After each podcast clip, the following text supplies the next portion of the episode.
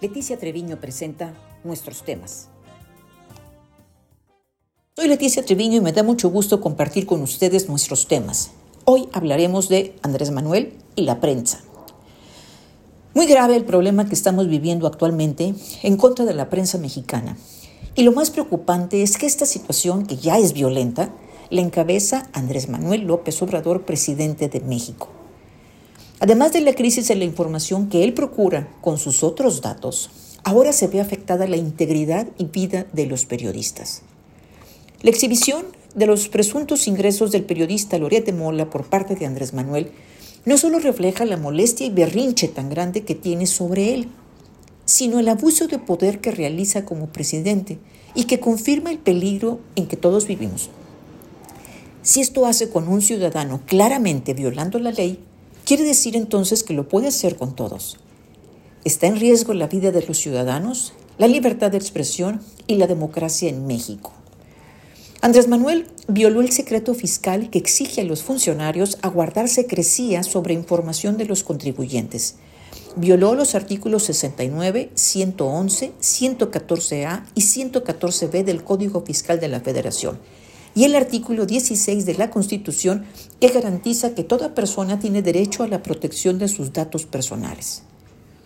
Más que atacar a la prensa, Andrés Manuel podría publicar la información que demuestre que su hijo, José Ramón López Beltrán, no participó en tráfico de influencias ni hay conflicto de intereses por haber habitado una casa de lujo ligada a directivos de Baker Hughes, proveedor de Pemex, y trabajar supuestamente en una empresa de Daniel Chávez, asesor del tren Maya. Pero en lugar de hacer esta aclaración o explicación, expresó su furia contra Loret y alimentó su enojo contra la prensa, incluso internacional. Minimizó las reacciones de protesta que surgieron al señalar, y cito, no fueron muchos, son conservadores y golpistas, se refería a los participantes. ¿Cómo no dar a conocer esta información si este señor se dedica a golpear no solo al gobierno, sino al proyecto de la Cuarta Transformación? No es conmigo, obviamente, tampoco son mis hijos. Termino de citar. Siguió justificando sus ataques al señalar si son periodistas, nada más que golpeadores, mercenarios, vendidos, alquilados. Así se refirió a la prensa. Todo esto se integra al expediente de los 28 periodistas asesinados en México de diciembre del 2018 a la fecha, que según la organización Artículo 19 lo convierte a la primera mitad de la administración de Andrés Manuel López Obrador en la más cruenta en las últimas dos décadas. En febrero fueron asesinados cinco profesionales del periodismo. José Luis Gamboa en Veracruz, Margarito Martínez Esquivel en Tijuana, en esta misma ciudad Lourdes Maldonado, Roberto Toledo de Michoacán y el más reciente Heber López de Oaxaca.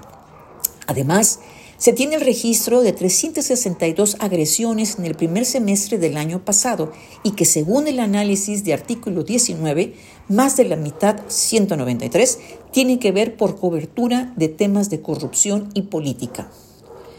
La oficina en México del Alto Comisionado de las Naciones Unidas para los Derechos Humanos, así como las embajadas de Estados Unidos y Canadá en México, condenaron la violencia contra periodistas. En un tuit de la Embajada de Canadá, expresó, y cito, la violencia contra los periodistas es inaceptable. Su contribución es esencial para salvaguardar democracias transparentes y abiertas, termina la referencia. Y es que los periodistas, además de transmitir la información que necesitamos como sociedad, también cumplen una función de denuncia al señalar lo que no es correcto, lo que tiene relación con temas como corrupción, violencia y otros aspectos que incomodan a los líderes políticos o a quienes ocupan posiciones de poder. Andrés Manuel acusa a la prensa de ser partidaria de los neoliberales y manejar la información a su conveniencia. Cuando los otros datos, los de la prensa, le incomodan porque lo ponen en evidencia a él y a su familia o a su discurso inconsistente contra la corrupción y austeridad, expresa su encono.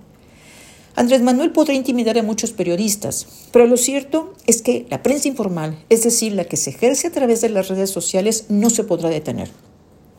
La muestra es la convocatoria del organismo Sociedad Civil México, a la que participaron a través de Twitter en un foro de audio en vivo participaron más de 60.000 personas y en la reproducción al día siguiente se rompió el récord mundial como el espacio más escuchado al acumular más de un millón de registros. En este ejercicio participaron académicos, periodistas, políticos y ciudadanos en general. Todos coincidieron con el abuso de poder del presidente y el rechazo a la exhibición de datos personales. Una prensa sumisa es el peor enemigo que puede tener un país. Los ataques a la libertad de expresión aniquilan toda esperanza y espíritu de lucha. Andrés Manuel sigue evidenciando problemas de juicio, falta de control y enojo contra la vida. Si no respeta la ley, ¿qué podemos esperar? No parece tener límites. Gracias.